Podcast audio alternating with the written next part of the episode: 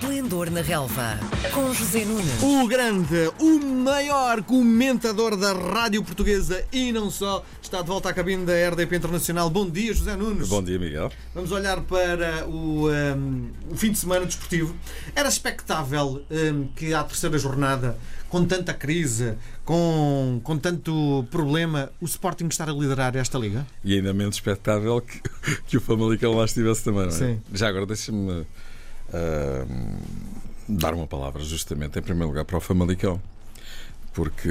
É uma boa equipa. Boa equipa. Eu tive a oportunidade de ver o jogo ontem, frente ao Vitória Guimarães, em Guimarães.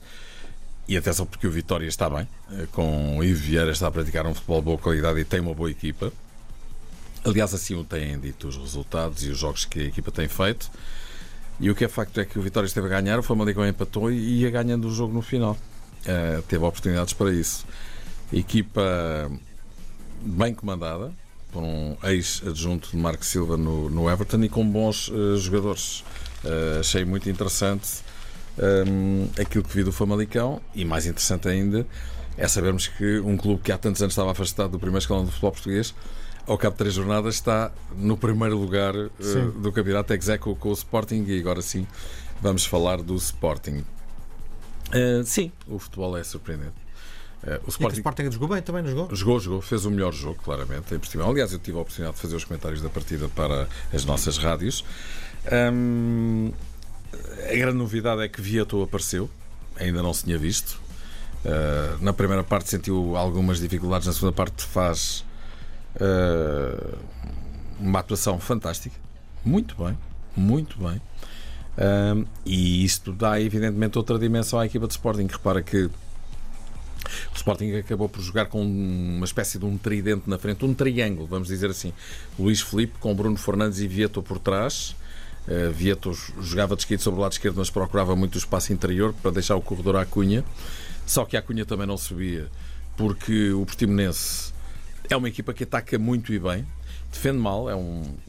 Aquilo a defender é uma catástrofe. Já o ano passado foi das equipas que mais gols sofreram no campeonato, mas marca muitos gols e cria muitas oportunidades. Tem um futebol muito positivo desse ponto de vista. Eu gosto muito do António Folha e da qualidade que o Portimonense tem mostrado em termos de futebol ofensivo. Só que o futebol não se joga só para a frente, não é? É como aos carros, também tem. Até dizem que a construção das equipas começa exatamente, exatamente. na defesa, não é? E isso não acontece na equipa do Portimonense. Aliás, aos 5 minutos já, já estava a perder por 2-0 com o Sporting. Mas, de facto, hum, eu creio que o Sporting aproveitou muito bem duas ou três coisas. Uma, hum, a vitamina anímica que ganhou com a vitória sobre o Sporting de Braga na, na jornada passada. Uma vitória sofrida e ficou até a ideia de que o Braga mereceria um bocadinho mais do jogo, porque fez uma segunda parte em que meteu o Sporting praticamente no seu meio campo. Mas o que importa é ganhar, não é? E o, e o Sporting ganhou. E depois dessa vitamina, recebeu ainda uma vitamina extra com a vitória do Porto na luz, situação que lhe poderia dar, em caso de vitória em Portimão, como aconteceu, a liderança do campeonato. E então foi, estás a dizer que isto é tudo emocional? Esta vitória do Sporting Olha, é trabalho emocional? É uma excelente questão. Eu acho que o futebol tem, de facto, uh, um lado mental. Tudo na vida, não é? Tudo na vida. Mas o, o comportamento de grupos, no fundo, é um somatório do comportamento individual, não é? E de facto, eh, acho que tocaste no ponto certo, Miguel. O aspecto mental é absolutamente decisivo.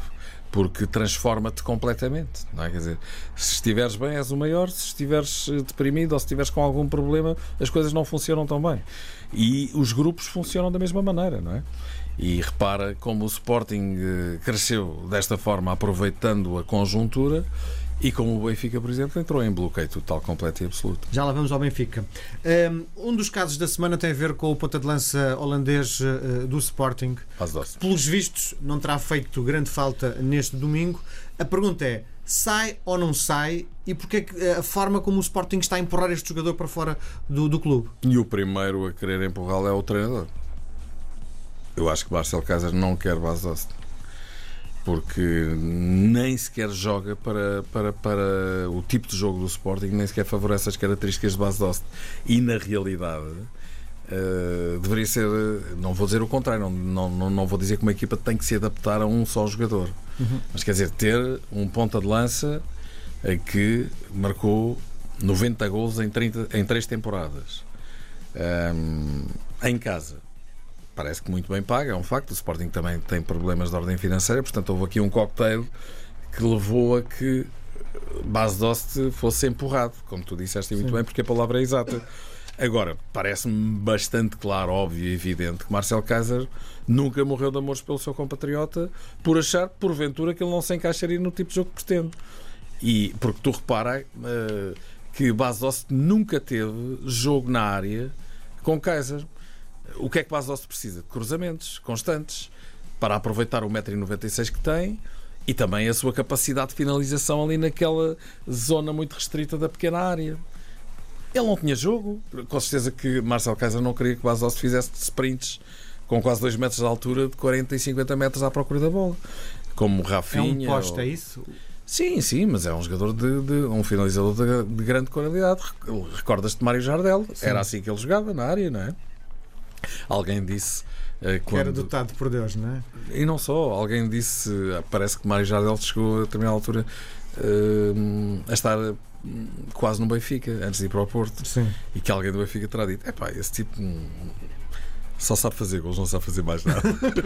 Por acaso é a coisa mais importante do futebol. Sim, muito bem. Vamos olhar para o uh, clássico da luz. O que é que aconteceu ao Benfica? O Benfica até agora não me, não me estava a convencer do ponto de vista exibicional, apesar de grandes goleadas eh, e as pessoas todas unânimes a dizer o Benfica já é campeão à terceira jornada, mas o que é certo é que se apagou por completo. Porquê? Uh, bom, essa pergunta, o que é que aconteceu? Ainda Bruno Lage deve estar a fazer 48 horas depois, não é? Uh, sim, foi um apagão. Eu já li isso, alguns, essa palavra, eu acho que se adapta e enquadra na perfeição às circunstâncias. O Benfica bloqueou totalmente, muito mérito do Porto, que condicionou o Benfica desde o primeiro minuto. Percebeu-se, não é? Quer dizer, quem estava a ver o jogo, e tu viste, e eu vi. Hum, aliás, estive aqui a trabalhar na RTP antes e depois do jogo e tive que o ver com muita atenção. Percebeu, assim que a bola começou a rolar, qual era o estado de espírito de uma e outra equipas e o que é que estava a passar em campo.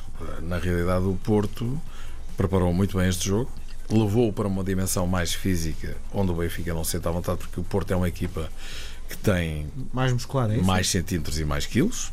Sim, e, e, repara, a questão da bola parada. O Porto é fortíssimo nesse aspecto e foi de canto que marcou o primeiro gol. O Porto tem uma porcentagem de gols de bola parada incrível. Nem há nenhuma equipa portuguesa que lá chegue perto. Tem cinco jogadores de elevada estatura para o jogo aéreo. Um, estou a falar de Maregas, estou a falar de Zé Luís, estou a falar de Danilo, estou a falar de Pepe e de Marcano. Não é? São cinco jogadores. O Benfica tem problemas um, nesse aspecto. Depois, uh, o Benfica é uma equipa leve que gosta de jogar com a bola no chão, não foi nada disso que fez. O Porto jogou muito alto, muito alto, muito alto. Repara que o Benfica, que gosta de muito jogar... alto, é pressão alta, é isso? Sim, muito hum. adiantado no campo. Sim. Porto chegou a ter cinco jogadores no meio campo do Benfica à saída de bola da equipa do Benfica. E houve jogadores... Do ponto de vista físico não é muito pesado jogar assim? É, tanto que há, por volta de uma hora, uma hora e dez, o Porto quebrou. Foi quando o Benfica hum, começou a criar algum ascendente, não pela qualidade, mas, enfim, pela, pela, pela vontade de ir à procura do empate, porque no primeiro quarto hora da segunda parte o Benfica continuou na mesma, se te recordas, uhum. mesmo com Tarapte em campo. Sim. Não creio nada que tenha sido Tarapte que melhorou o jogo do Benfica, se é que melhorou. O que se passou foi que houve um bom ali... jogador, é? É, é bom jogador, mas quer dizer... Mas é um Rui Costa em potência. Olha, como disse, como disse Jorge Jesus uma vez, noutro enquadramento, e a propósito de outros temas, isso tinha que nascer 10 vezes. Hum. Não. Alguma vez. Estou a interromper permanentemente não, não, o, por raciocínio. E, faz, e coloca as questões que entendes, é. aliás, são bem colocadas. Tenta terminar. Uh, Sim. Estamos a falar Vamos do. Ver, uh, equipa muito alta, 4, 5 jogadores sempre a pressionarem a saída de bola da equipa do Benfica. Muitas dificuldades, por exemplo, para Samaris, que está uma sombra daquilo que foi. Se eu fui defensor defensor da qualidade de Samaris e da injustiça que lhe estava a ser feita no Benfica, também tenho que ser honesto para dizer que este Samaris Hum, não tem lugar. Não, não sei se tem, se não tem. Quer dizer, hum, tem que jogar mais, não é? Dizer, muito lento. Hum, Zé Luís, que faz um jogaço, era o primeiro jogador a cair-lhe em cima. Uhum. Porque o processo defensivo do, do, do, Porto, a organização defensiva do Porto, que é isso que ganha o jogo, uh, começa nos pontas de lança. Marega e, e Zé Luís, a perturbarem totalmente a saída de bola do Benfica, que ficou completamente bloqueado. Quer dizer, eu não tenho dúvida nenhuma que Bruno lá estava à espera que o Porto entrasse a pressionar alto, tal como o Benfica fez, por exemplo, no Estádio Dragão no ano passado. É normal, para tentarem perturbar uh, todo o, o, o, esquema e sistematização de jogo da equipa contrária. Agora, para isso é preciso encontrar antídotos. E o Benfica não os teve. Samaris, o homem que normalmente conduz por entre os centrais o, a primeira fase entregando e à esquerda, à direita, à frente, com um bom passo médio e até longo. Não funcionou. Deixa-me eu... deixa só interromper só por mais uma pergunta. Faz sentido estares a jogar em casa, o Benfica estar a jogar em casa e jogar com dois trincos, Samaris e o, uh, e o Miúdo? É Florentino. Florentino. Foi dos melhores, apesar de tudo. Hum, bem, Bruno lá explicou isso e eu percebo. Uh, aí percebo. Porque ele. Uh, disse que jogava com seis jogadores à frente da linha da bola, é? considerando os laterais, Sim. considerando os dois médios ofensivos, Pizzi e Rafa, e os dois pontas de lança, dá seis. E para isso precisa de compensar o espaço defensivo com dois homens. Eu isso percebo. o que eu já percebo com dificuldade, e há jogos assim, não há nada a fazer, é que, por exemplo, Pizzi tenha desaparecido totalmente do jogo, refugiando-se, escondendo-se, muitas vezes no lado direito e não assumindo a partida. Depois começou-lhe a correr mal o jogo, a ele e equipa, muito enervado, como tu viste, muitas vezes a, dis a discutir pontapés de canto como se de penaltis se tratassem, e isto mostra também o estado, de espírito da equipa do. Eu só estou a individualizar um ou dois aspectos para te explicar que nada funcionou na equipa do Benfica, não tem nada a ver com Samaris e claro. Pizzi, que são grandes jogadores. Vou dar outro exemplo, o miúdo, o Nuno Tavares.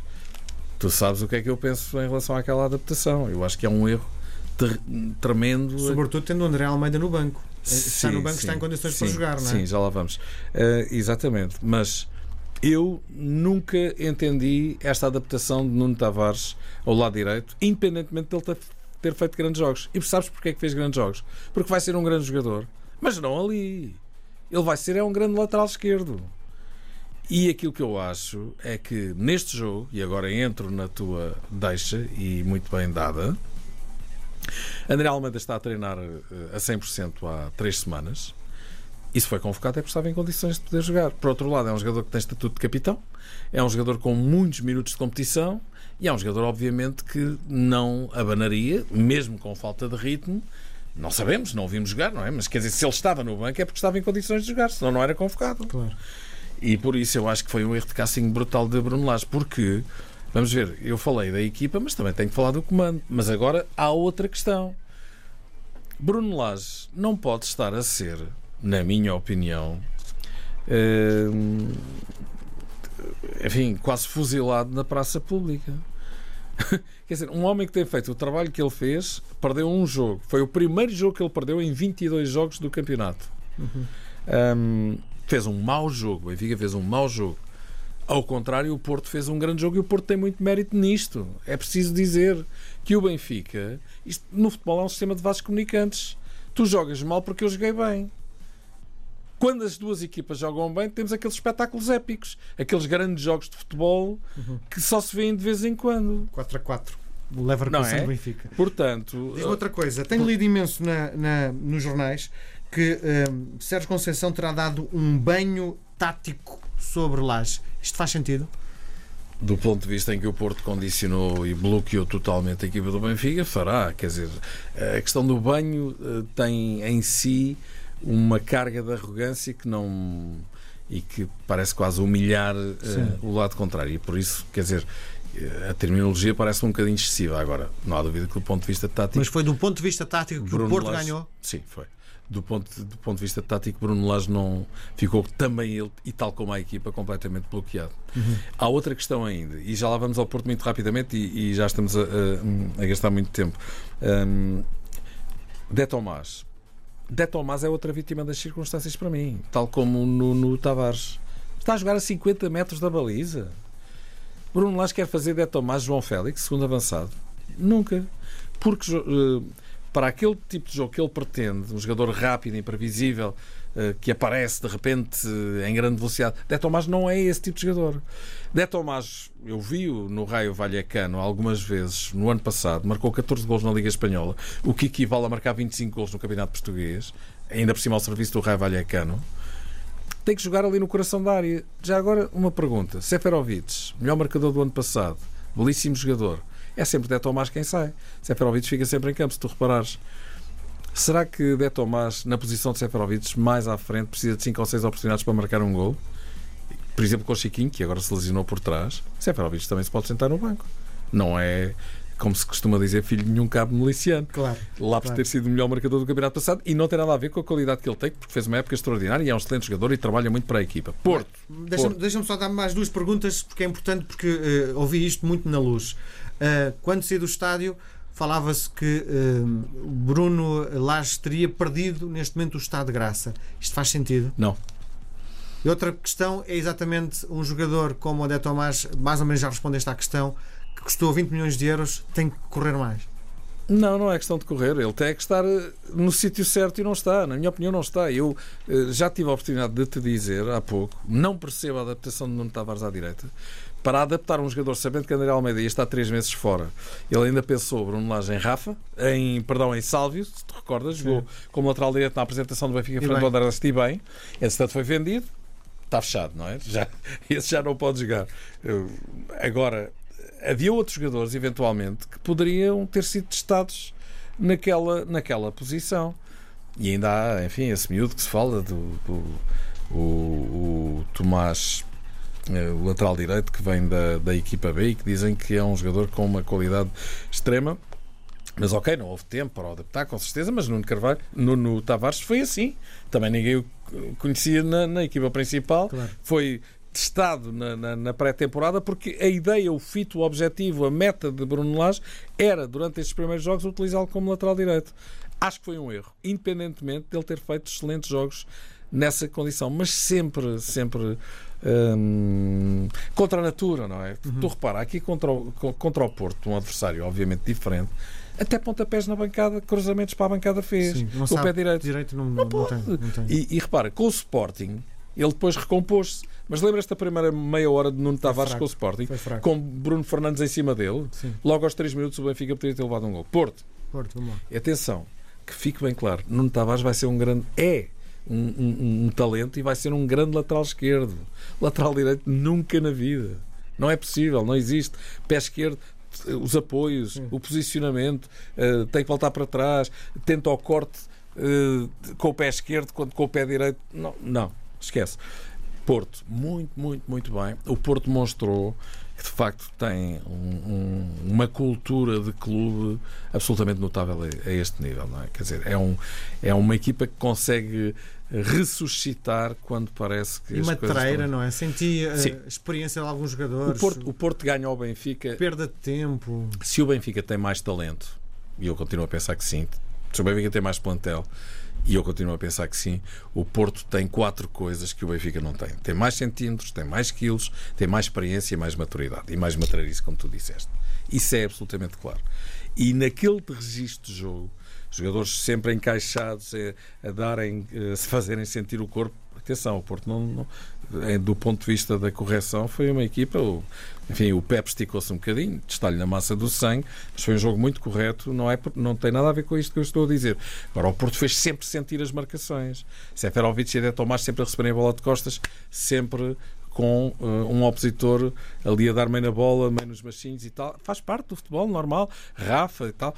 Agora, um, nesse registro, o Porto é imbatível quando a equipa está encaixada, está estruturada taticamente, aquele meio campo a 4, toda a largura do campo, a não dar espaço para o Benfica com os seus dois jogadores mais influentes, Rafa e Pizzi, em estilos diferentes, virem para o meio, jogo interior, com Dé Tomás, com Samaris por trás, com Seferovic na frente, o Porto não deu espaço, o Benfica não teve linhas de passo, o Benfica não teve hum, forma de desbloquear uh, aquele cerco que o Porto lhe fez. Porto muito bem taticamente, Sérgio Conceição preparou o jogo a um milímetro e de facto merece, uh, sem dúvida, os parabéns de toda a crítica, porque da mesma forma que ele foi, tal como Bruno lá está agora a ser, imolado há 15 dias quando foi eliminado pelo Krasnodar, e repara que isto em futebol é assim é tudo a menos um fósforo. Kaiser estava morto, agora está em primeiro lugar no campeonato.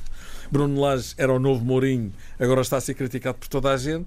E Sérgio Conceição até diziam que já estavam a pedir a cabeça dele Sim. e que estava à porta da rua se perdesse na luz e agora saiu em ombros e em andor do estádio do Benfica. Portanto, no futebol as coisas passam-se a uma velocidade vertiginosa. E é por isso que eu não gosto de verdades definitivas em futebol, porque amanhã tudo aquilo que está a ser dito hoje é completamente desmentido, porque a bola entrou no poste ou, ou foi para dentro da baliza quando num ressalto e quando ninguém pensava que isso fosse acontecer. Muito bem, está tudo dito. Um grande abraço. Um grande abraço Até e boa semana, Miguel.